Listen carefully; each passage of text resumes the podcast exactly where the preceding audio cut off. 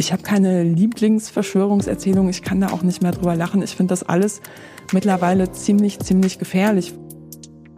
Wir neigen ja auch oft dazu, einfach Leute, die wir irgendwie aus dem Fernsehen kennen, ne, als eher sympathisch wahrzunehmen. Und das kann ein Türöffner sein. Hitler war auch bestimmt gut zu Hunden, interessiert mich aber nicht. So ja. Und ähm, vorher hat er Postkarten gemalt. Ja, das ist halt auch total interessant, aber es ist nicht das Entscheidende, wenn ich über seinen politischen Werdegang irgendwie spreche und seine Ideologien. Streitbar extra.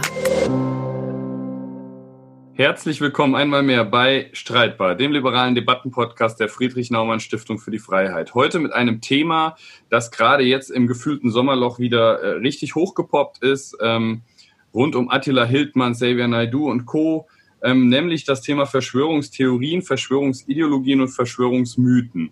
Darüber werden wir uns jetzt gleich unterhalten, auch was der Unterschied ist und ähm, wie lustig oder gefährlich oder beides ähm, das ganze Themenfeld ist. Und ich freue mich sehr, dass ich dazu sprechen kann mit Katharina Nokun. Hallo. Hallo, ich grüße dich. Wer Katharina nicht kennt, ähm, sie hat gemeinsam mit Pierre Lamberti gerade ein Buch vorgelegt, das ist jetzt so zwei Monate ungefähr auf dem Markt. Fake Facts, wie Verschwörungstheorien unser Denken bestimmen. Ähm, ich kann das wirklich nur jedem ans Herz legen. Es ist äh, ein Buch, was zwar ein Themenfeld beackert, was jetzt schon öfter beackert wurde, was aber tatsächlich eben auch zwei Welten zusammenbringt oder drei vielleicht sogar, nämlich Psychologie, politische Bewertung und auch einfach die Realität, die wir wahrnehmen.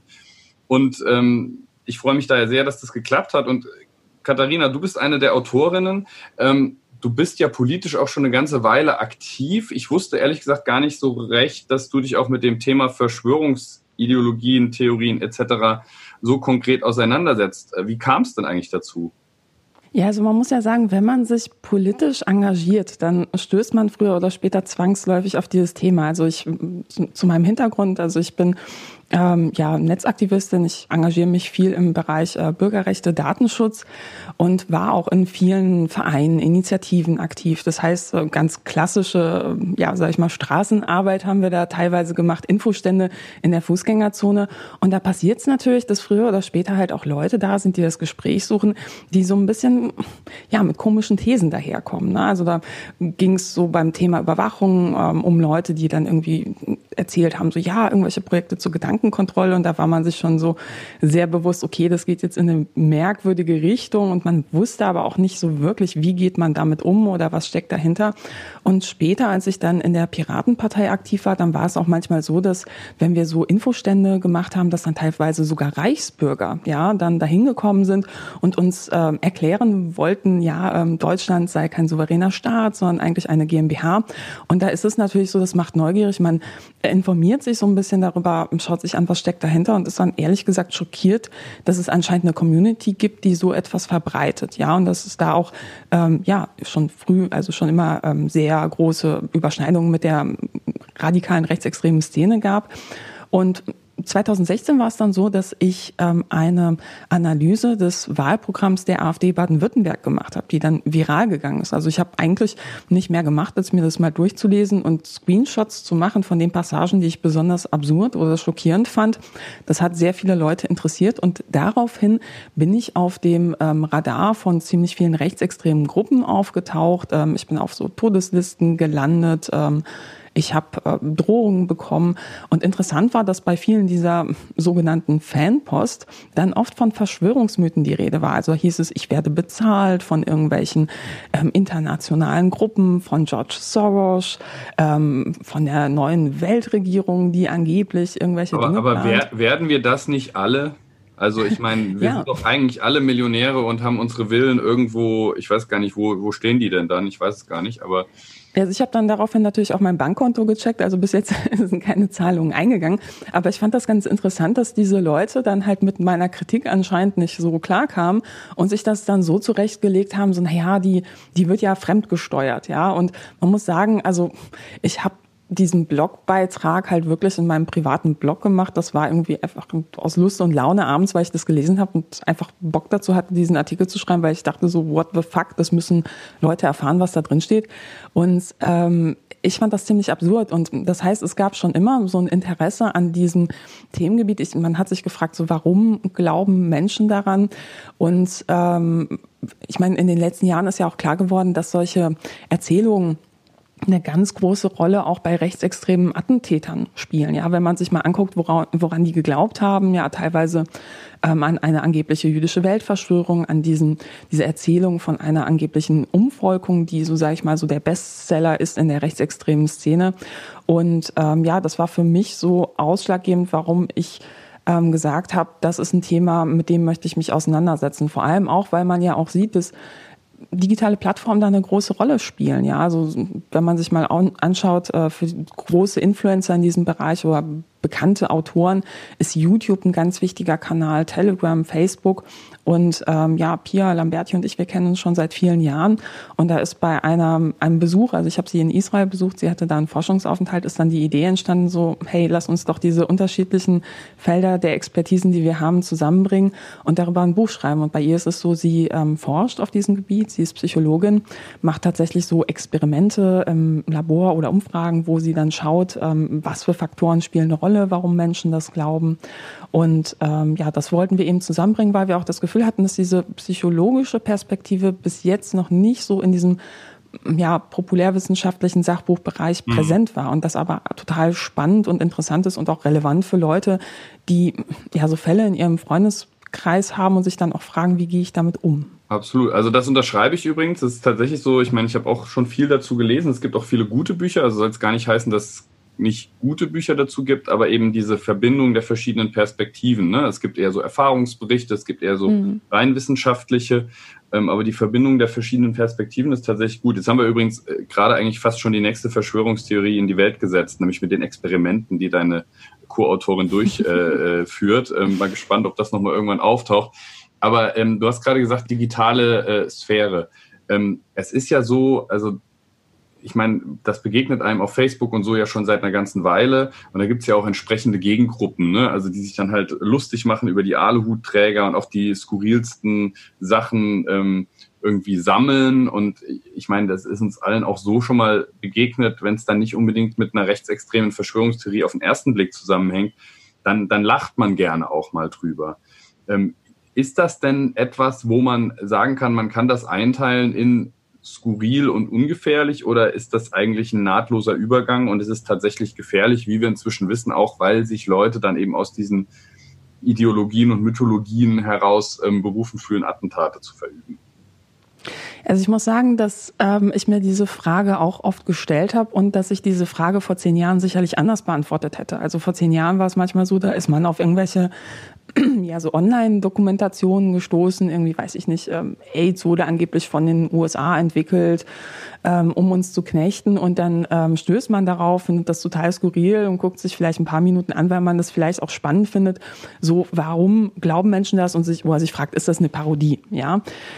Und ich muss sagen, auch im Zuge der Recherche für das Buch hat sich da meine Meinung radikal verändert. Also ich hab, war früher eher jemand, der gesagt hat, so, naja, Humor kann auch eben ein Umgang damit sein. Und ja, das denke ich in Teilen mittlerweile auch noch. Aber ich persönlich mache darüber keine Witze mehr oder ich teile auch keine Screenshots mehr von irgendwelchen absurden Telegram-Gruppen, obwohl ich da einen riesen Fundus hätte, allein von meiner Fanpost.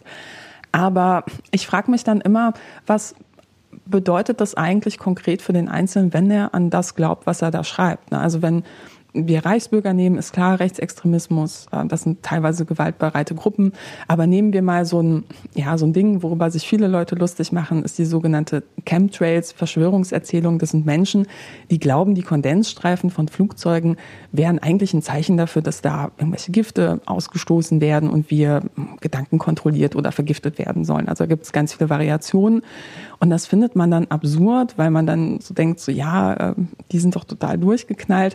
Aber ich habe mir dann irgendwann mal überlegt, was ist denn eigentlich, wenn man als Kind in so einer Familie aufwächst, wo die Eltern so etwas glauben?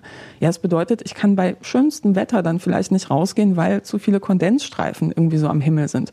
Und ich wachse von klein auf mit dieser Angst auf, irgendjemand will mich vergiften. Oder ein anderes Beispiel, das sind Leute, die ähm, glauben, da wird irgendwas ins Wasser gemischt und man muss dann teure Aufbereitungsanlagen kaufen. Also da gibt es auch einen riesen Markt, so von Leuten, die dann wirklich von der Angst der Leute profitieren. Die schüren einerseits Ängste in ihren Podcast und dann haben sie den passenden Online-Shop zufällig. Ne? Und stell dir mal vor, du wächst als Kind in so einer Familie auf und dann heißt es so, naja, also so Wasser aus dem Hahn bei Freunden darfst du nicht trinken, da könnte Gift drin sein. Und also da fällt es mir wirklich schwer, drüber zu lachen. Und wir haben auch im Zuge der Recherche mit Angehörigen gesprochen von Menschen, die an Verschwörungserzählungen glauben, auch im Gesundheitsbereich. Und klar, man findet das total lustig, wenn jemand glaubt, mit Edelsteinen irgendwie ähm, oder mit Heilkristallen AIDS heilen zu können. Aber stell dir mal vor, dein, deine Schwester, dein Bruder, dein Vater, deine Mutter, deine Tante, irgendjemand glaubt an so etwas so und du siehst ihm dann quasi beim Sterben zu, weil er sich weigert, sich ordentlich behandeln zu lassen.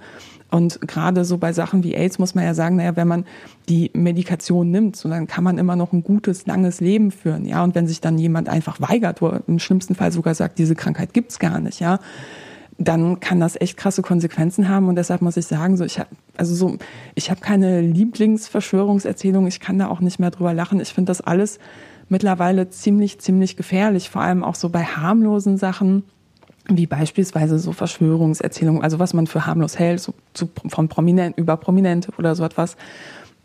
Da muss man einfach wissen, dass es oft so eine Dynamik gibt, wenn jemand an eine Verschwörungserzählung glaubt, dann informiert er sich über bestimmte Kanäle, so will er mehr erfahren. Und dann kommt man ganz schnell in so einen Sog, dass man immer mehr sozusagen radikalisiert wird oder immer mehr der Meinung ist, es gibt so eine große Verschwörung und alles hängt zusammen. Das heißt, selbst wenn jemand mit etwas anfängt, wo man noch sagt, so haha, ist ja vielleicht unterhaltsam oder schadet vielleicht niemandem, wenn er das glaubt, dann kann das trotzdem dazu beitragen, dass das eine, der Anfang von so einer ganz, ganz problematischen Entwicklung ist für jemanden. Ein bisschen, also selbst die Sachen, die harmlos wirken, so ein bisschen wie Einstiegsdrogen in die Szene.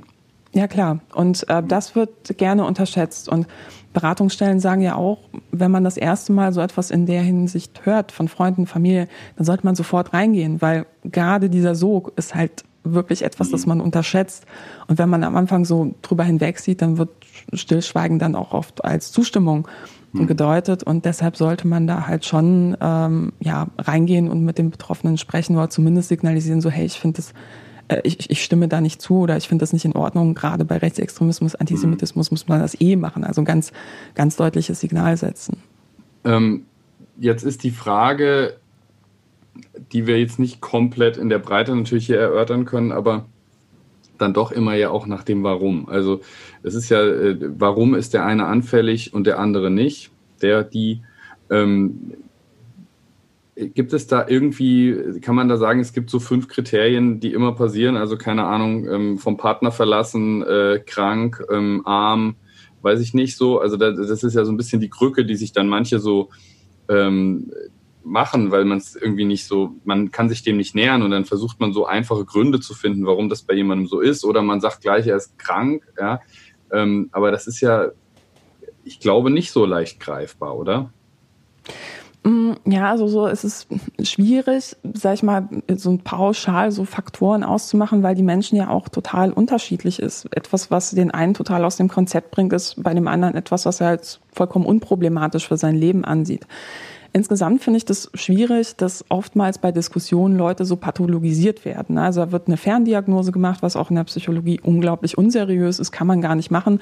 Beispielsweise anhand von irgendwelchen Bekennerschreiben von Attentätern, wo man sagen muss, so hey, das, das sind Dinge, von denen wollte er, dass das in die Öffentlichkeit gelangt. Das sagt nichts über sein Innenleben aus oder wenig. Ne?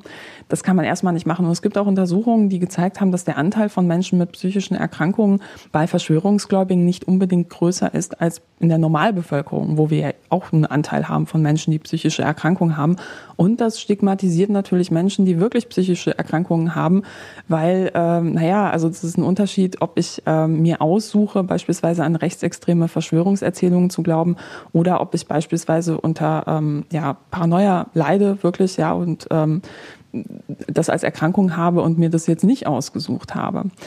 Und ähm, insgesamt kann man aber sagen, aber das heißt, Faktoren, aber das heißt tatsächlich, ja? du würdest sagen, es gibt tatsächlich zumindest einen Teil der Leute, die an diese Verschwörungsideologien, Mythen glauben, ähm, da ist es eine bewusste Entscheidung. Also es ist nichts, was man, wo man einfach reinschlittert, sondern es gibt tatsächlich auch Leute, für die ist das einfach ein Lebensgefühl oder ein Lebensweg. Naja, das hängt auch mit dem Menschenbild zusammen. Also natürlich sind wir auch irgendwo sehr stark durch unsere Umwelt beeinflusst, ja, ähm, durch soziale Faktoren, ähm, ähm, durch politische Faktoren vielleicht auch. Und trotzdem haben wir ja aber als Menschen irgendwo eine bewusste Wahl. So, und das würde ich gerade, wenn es um Rechtsextremismus geht, also natürlich spielen ja Umstände eine Rolle. Ne? Also wenn ich im Freundeskreis aufwachse, irgendwie, wo ähm, beispielsweise so etwas, so, so Narrative ganz selbstverständlich rausgehauen werden, dann wirkt das natürlich auf mich wieder. Aber natürlich ist es irgendwo eine bewusste Entscheidung, dass ich das dann auch weitertrage oder selber glaube. Ähm, also da finde ich, sollte man nicht die Leute dann zu sehr als Opfer der Umstände ähm, dann halt darstellen. Das wird das Ganze auch ein bisschen verharmlosen. Insgesamt kann man sagen, dass der Faktor des Kontrollverlusts ähm, da eine extrem große Rolle zu spielen scheint beim Glauben an Verschwörungen. Kontrollverlust meint in der Psychologie ganz unterschiedliche Dinge. Also einerseits ähm, so Situationen, wo ich von meinem Partner überraschend verlassen werde, ja, oder beispielsweise eine schwere Erkrankung habe, politische Umbrüche und so Geschichten oder Jobverlust, ja, also so, sag ich mal, Lebenskrisen. Und ähm, man kennt das ja oft, dass in Lebenskrisen halt viel durcheinander geworfen wird, man große Ängste, Unsicherheiten hat. Und unterschiedliche Menschen können anscheinend sehr unterschiedlich mit solchen Situationen umgehen. Und bei einigen scheint es so zu sein, dass der Glaube an Verschwörungserzählungen so eine Art Hilfskonstrukt ist. Das heißt, sag ich mal, das, die Perspektive ist immer noch nicht rosig, wenn ich an so eine große Verschwörung glaube. Aber zumindest habe ich das Gefühl, es gibt so eine Struktur. Und eine Struktur ist immer angenehmer, sag ich mal, als Chaos für jemanden, der nicht mit Unsicherheit umgehen kann.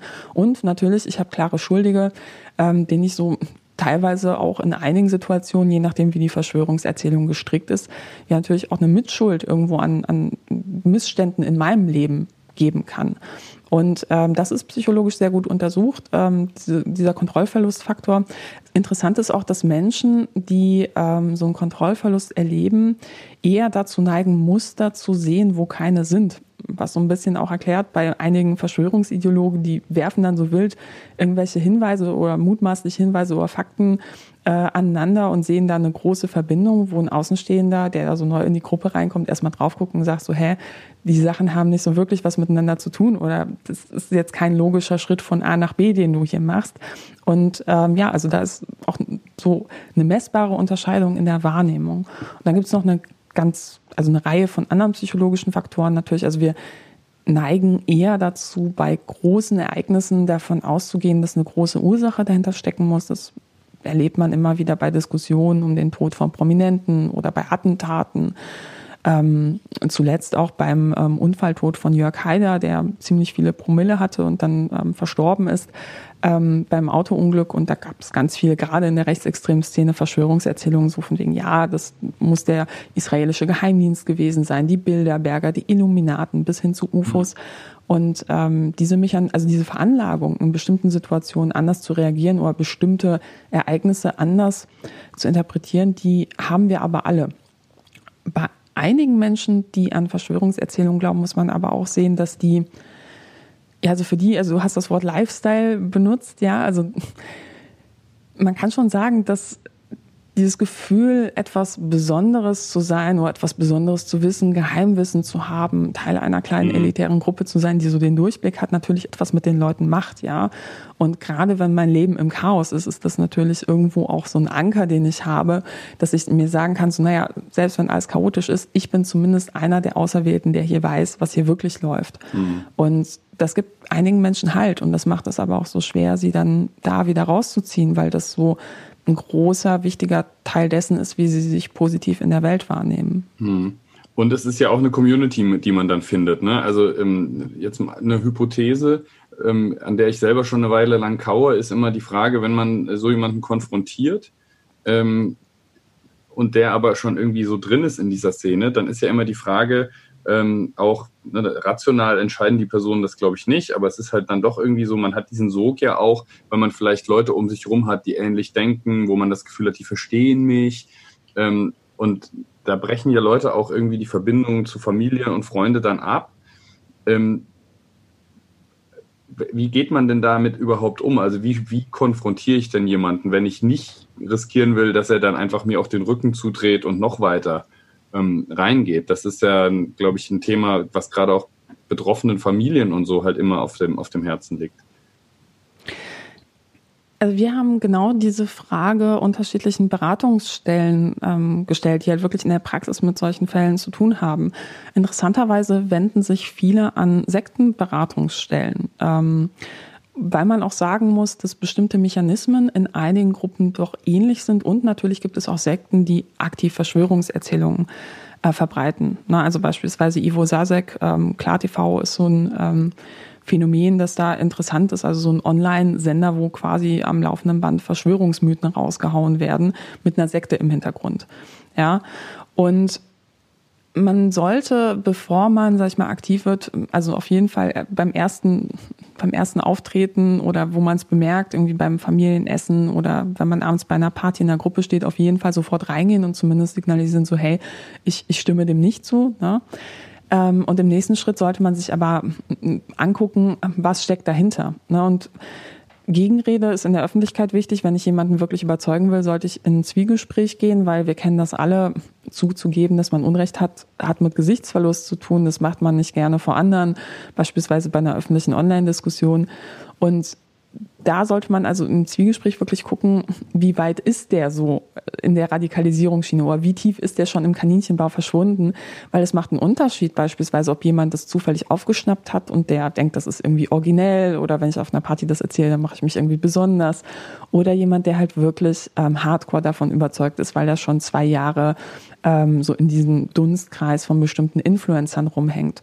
Und wenn Leute noch so am Anfang sind, da kann, also da kann ein Faktencheck total viel bringen. Also ich hatte letztens so ein ähm, sehr ja, positives Erlebnis. Ich bin in die U-Bahn gestiegen und dann ist so ein Haufen Jungs eingestiegen und ich habe Kopfhörer gehört und ich höre nur Bill Gates und Corona. Ich zack, Kopfhörer abgenommen, ähm, meinte zu denen so, ey, sorry Jungs, damit kenne ich mich zufällig aus und habe dem erstmal so diverse Patente, die von der Gates Foundation angemeldet wurden und was das eigentlich dahinter steckt so und warum das halt Quatsch ist, was die Verschwörungsideologen behaupten, erklärt. Und während des Gesprächs hat einer der Jungs auch seine Maske, seine Atemschutzmaske, die er so runterhängen hat lassen, wieder aufgesetzt.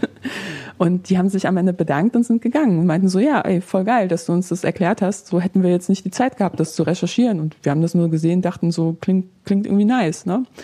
Und also, also äh, Idee ist einfach, wir werden jetzt allen Maskenverweigerern dann immer äh, eure, euer Buch vorlesen und dann ziehen die die Masken wieder auf. Ja, so einfach ist es ja nicht, ne? Aber ähm, wenn Leute halt wirklich, sag ich mal, nur so leichte Berührungspunkte haben und noch nicht so Überzeugungstäter sind, sag ich mal, dann bringen Faktenchecks total viel. Wenn jemand aber schon so weit ist, dass er glaubt, es gäbe eine globale Presseverschwörung, es gäbe eine globale Politikverschwörung und die Wissenschaft, die wird sowieso von irgendwem gesteuert, dann ist es schwierig, weil man muss sich dann ja auch überlegen, die Quellen, die ich dann vorlege, also irgendwelche Studien oder Faktenchecks sind ja meistens von irgendwelchen Recherchebüros oder Medien oder Vereinen. Wenn die Leute glauben, so die, diesen Teil der Verschwörung, dann werden die nicht mal auf den Link klicken, ja. Und im Zweifel werden sie dich noch zum Akteur äh, der Verschwörung erklären, so wie ich das ja auch erlebt habe in meiner politischen Arbeit. Und ähm, bei solchen Fällen raten Beratungsstellen dazu, wirklich ähm, sich auf eine langfristige Geschichte einzustellen. Ne? Also das wird man in keinem einen Gespräch oder vielleicht auch fünf Gesprächen klären können, ja. Da muss man dranbleiben mhm. und ähm, der Tobias eher Fragen stellen. Den, den kennst du ja sicher auch. Ähm, der, der, hat die Reise ins Reich geschrieben. Ähm, dieses Buch über, der hat sich acht Monate ja unter die Reichsbürger gemischt. Und ähm, wenn man mit dem spricht, der sagt immer, das finde ich immer eigentlich so, ein, so ein, eine gute Gedächtnisstütze. Er sagt immer, ähm, genau diese Arbeit, die du beschreibst, dieses langfristige, ist dann faktisch ein Liebesbeweis. Und man muss sich eben auch mhm. darüber das bewusst machen und dann weiß man auch relativ schnell eigentlich, ist die Person an einem so wichtig, dass man diesen Liebesbeweis, da immer noch dran zu bleiben, ähm, eben erbringt? Oder ist es jemand, der einem dann vielleicht auch nicht wichtig genug ist, um diese Zeit und, und diese Liebesarbeit äh, zu investieren? Ich finde das ein, ein schönes Bild immer. Ähm, aber es ist tatsächlich, also ich glaube, das ist eben auch einfach wichtig, selbst wenn man eure 350 Seiten gelesen hat. Ähm, es ist halt einfach auch ein Komplex, wo man den Leuten, die sagen, was mache ich denn jetzt, trotzdem keine einfachen Antworten geben kann. Nee, also vor allem, weil die Menschen ja total unterschiedlich sind und ähm, auch die Beziehung zu demjenigen Menschen macht ja einen ganz großen Unterschied. Also wenn ich mit einer random Person im Internet anfange zu diskutieren, selbst wenn ich dann von der öffentlichen in die Privatnachrichtdiskussion gehe, ich habe ja keine emotionale Bindung zu der. Das macht einen Unterschied, ob mein bester Freund oder meine beste Freundin mit mir in eine Argumentation geht oder beispielsweise sagt so, hey, ich mache mir Sorgen um dich, weil ähm, so ich merke auch, dir geht's nicht gut mit dem, woran du jetzt glaubst und so oder das tut dir nicht gut das macht, ein, also das, das sind Welten dazwischen, ja.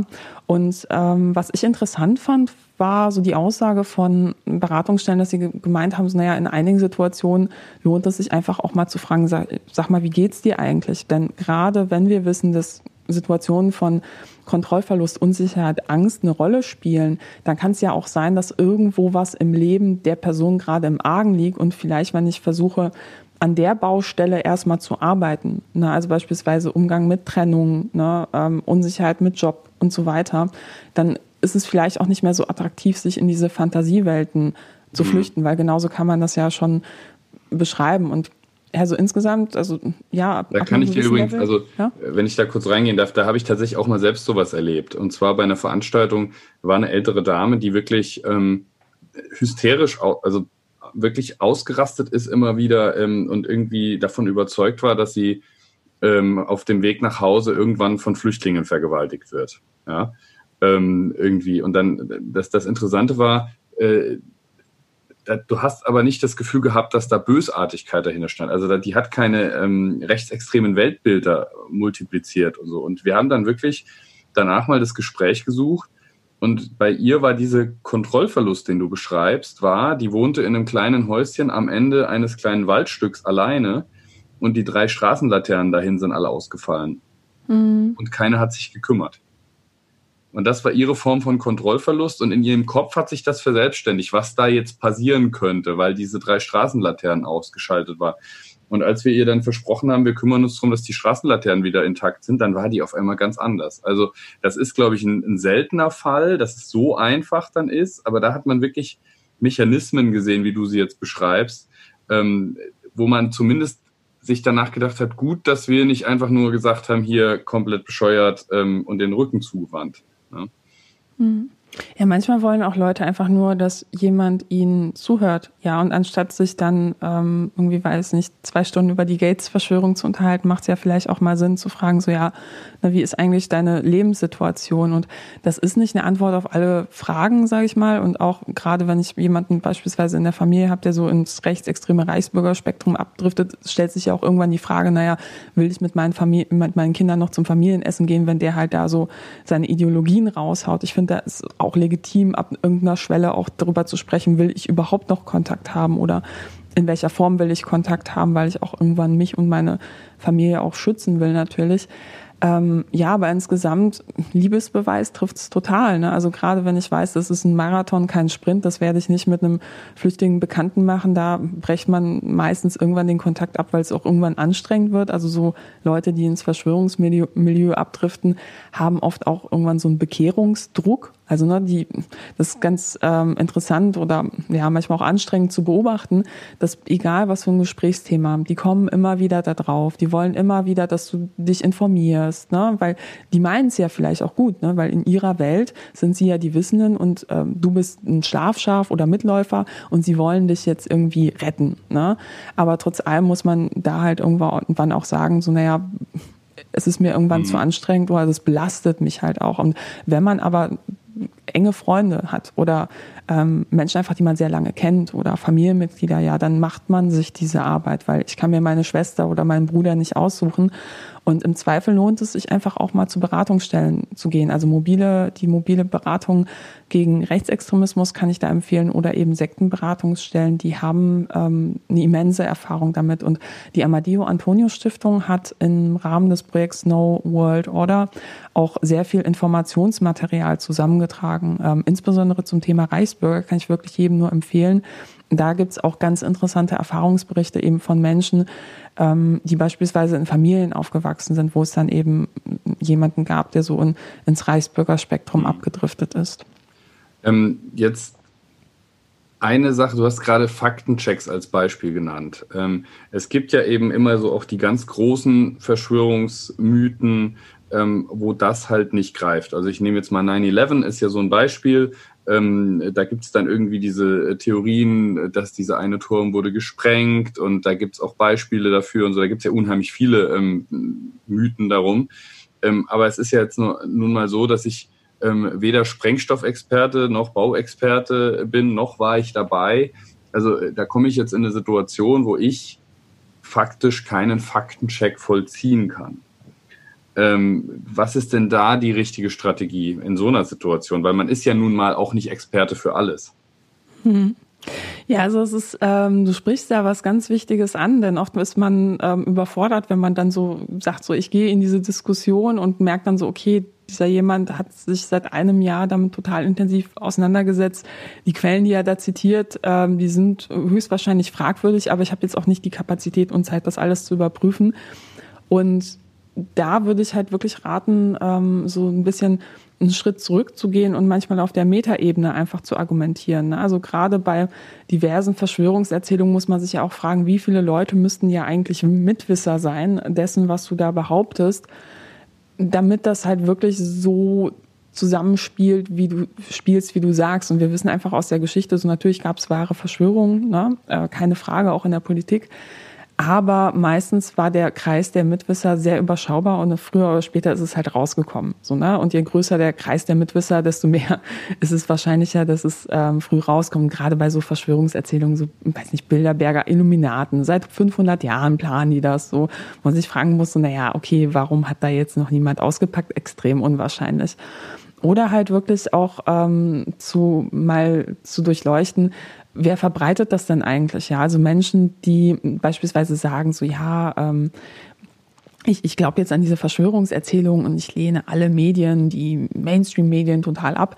Na, die sehen sich gerne als sehr kritisch. Interessant ist aber, dass sie diese sehr, ähm, diese Kritik nicht gegenüber den Medien anwenden oder diesen kritischen Blick da total ausblenden bei den Sachen, die sie zitieren. Ne? Also da kann man ja fragen, so, okay, was ist denn das Geschäftsmodell von dieser Seite? Ähm, da ist zufällig ein Online-Shop, wo die sie halt so beispielsweise irgendeine skurrile Zahnpasta oder Wasserfilteranlagen verkaufen. Ne? Oder hast du dir mal angeguckt, ähm, dass der Verbindungen zur rechtsextremen Szene hat? Ne? Oder wenn es darum geht, so, naja, es gibt ja auch wahre Verschwörungen, das ist ja auch immer so ein Argument, was wir gerne immer so bei Diskussionen mitgeteilt bekommen, so keine Frage, es gab wahre Verschwörungen, aber schau dir mal an dieses Blatt, äh, was sich jetzt damit rühmt, ähm, beispielsweise schon früh XY gesagt zu haben, wie viele andere Sachen, die auch behauptet haben, die halt null wahr geworden sind. Also ein blindes Huhn findet auch mal ein Korn.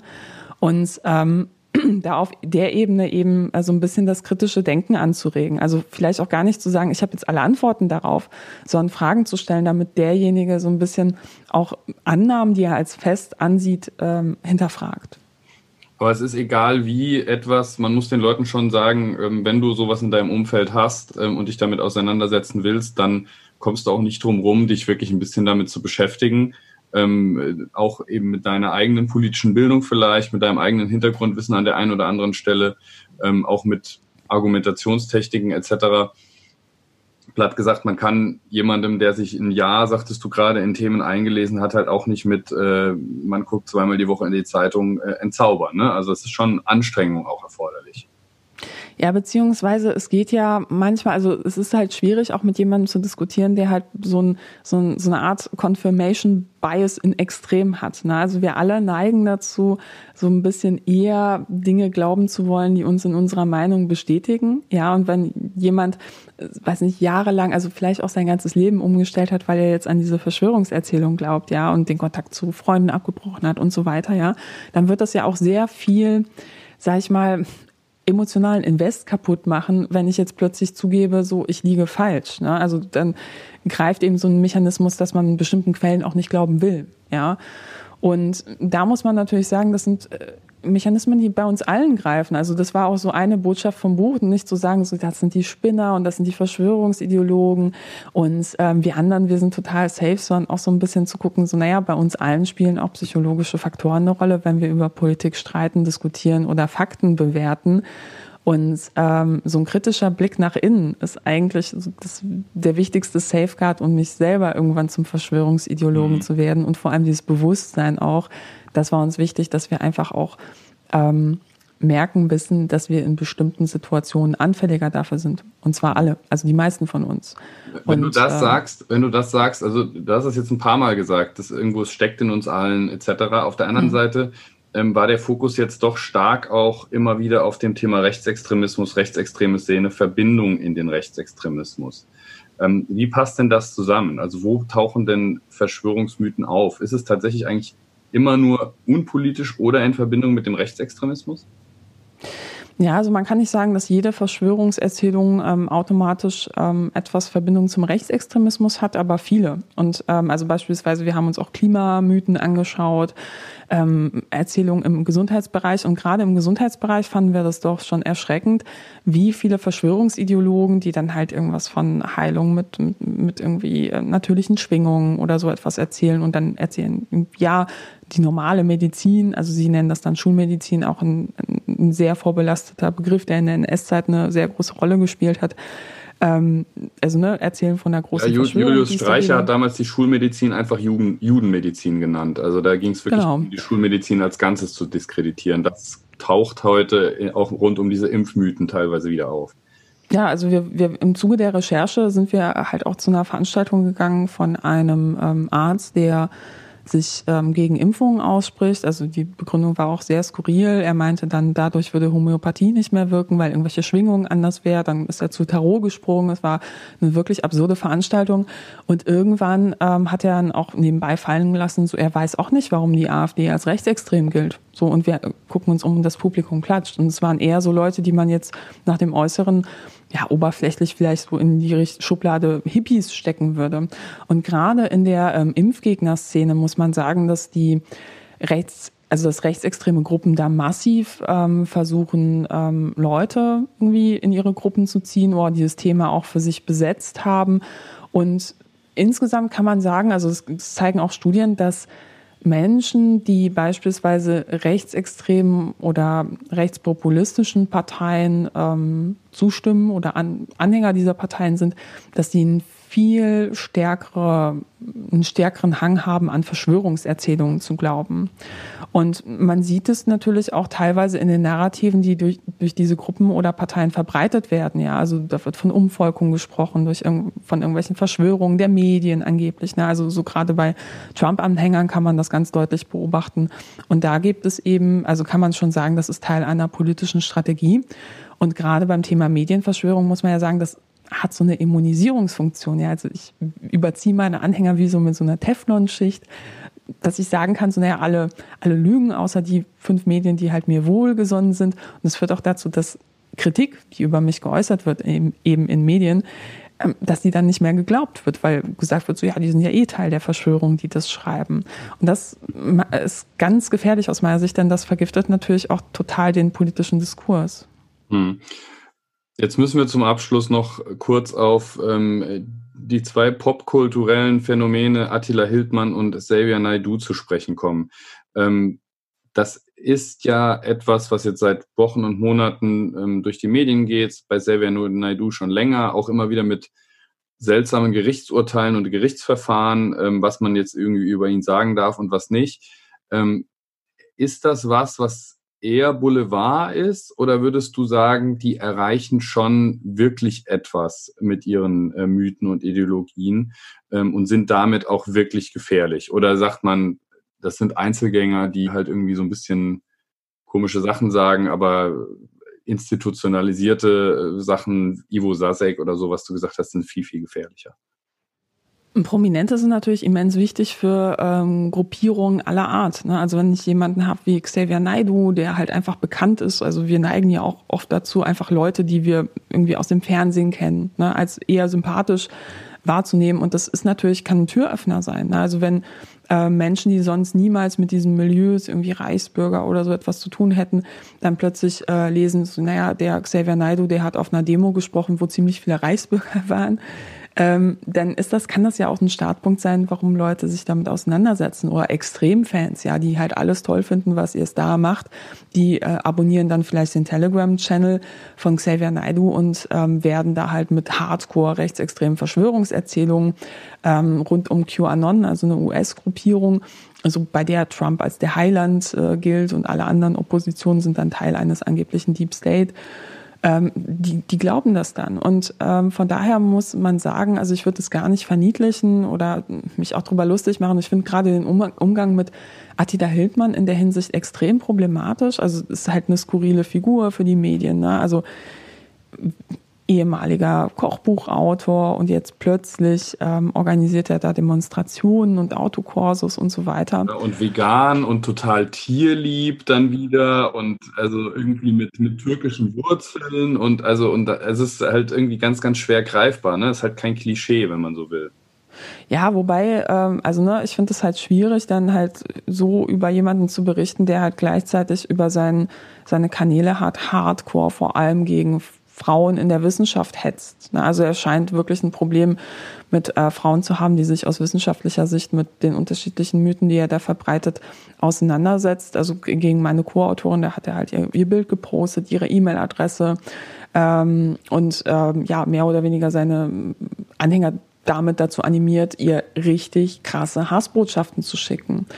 Und äh, das ist eine Form von Gewalt. Und das sind halt, also er hat auch mit Waffen posiert. Und da ist es mir absolut nicht verständlich, wie man dann eben auch als Journalist hingehen kann und dann irgendwie die menschliche Seite von diesem jemand äh, beleuchten kann. Also ich meine, Hitler war auch bestimmt gut zu Hunden, interessiert mich aber nicht so, ja. Und ähm, vorher hat er Postkarten gemalt, ja, das ist halt auch total interessant, aber es ist nicht das Entscheidende, wenn ich über seinen politischen Werdegang irgendwie spreche und seine Ideologien. Und ich habe mittlerweile die, die, also, also für mich ist der Umgang damit schwierig, wie er gerade durchgeführt wird, weil ich der Meinung bin, man sollte diesen Leuten einfach kein Podium mehr bieten. Also es ist kein Problem, Experten zu finden, die sich kritisch damit auseinandersetzen. Es ist kein Problem, Opfer zu finden, gegen die er hetzt, ja, und mit ihnen mal darüber zu sprechen, was das mit ihnen macht.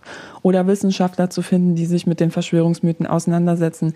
Ich brauche die Leute selbst nicht zu interviewen, aus meiner Sicht, mhm. so. Ähm, weil man gibt ihm ihnen eine Berühmtheit, die sie eben weiter nutzen für die Verbreitung ihrer Ideologien. Ja, und selbst wenn das Interview noch so kritisch ist, so, es gibt so etwas wie, wie schlechte Publicity nicht, es ist ja so ein Spruch aus der PR. Ne? Und genauso, solange er halt, oder solange diese Akteure dann im Nebensatz halt irgendetwas über, über ihre politischen Projekte droppen wollen, so beispielsweise so, ach übrigens, ich will noch eine Partei gründen, ja, hat das einen totalen Benefit für sie. Selbst wenn 90 Prozent der Leser dann aus dieser ähm, aus diesem Interview rausgehen und sagen, so, oh, der ist ja ein schlimmer Typ, gibt es immer noch 10 Prozent, die vielleicht sagen, so, oh, das ist ja total interessant, abonniere ich mal den Telegram-Channel. Hm. Ich glaube, das ist ein sehr guter Abschluss auch unseres Gesprächs, der eben ganz klar auch nochmal zeigt, dass das Thema aktuell bleibt, dass eben selbst auch etablierte Journalisten oder insgesamt die Debatte darum überhaupt noch nicht abgeschlossen ist, wie wir damit umgehen, umgehen müssen ähm, und wahrscheinlich wir auch immer wieder neu herausgefordert werden in den nächsten Jahren. Insofern ähm, bedanke ich mich ähm, bei dir für das Gespräch und auch ansonsten für eure Arbeit, liebe Katharina. Ja, vielen Dank, gebe ich gerne weiter. Und ähm, ansonsten bleibt mir nur zu sagen, vielen Dank auch allen, die dabei waren, ähm, wieder hier bei Streitbar, dem liberalen Debattenpodcast der Friedrich-Naumann-Stiftung für die Freiheit. Mein Name ist Christoph Gieser und ich freue mich, wenn Sie und ihr beim nächsten Mal wieder dabei sind. Dankeschön.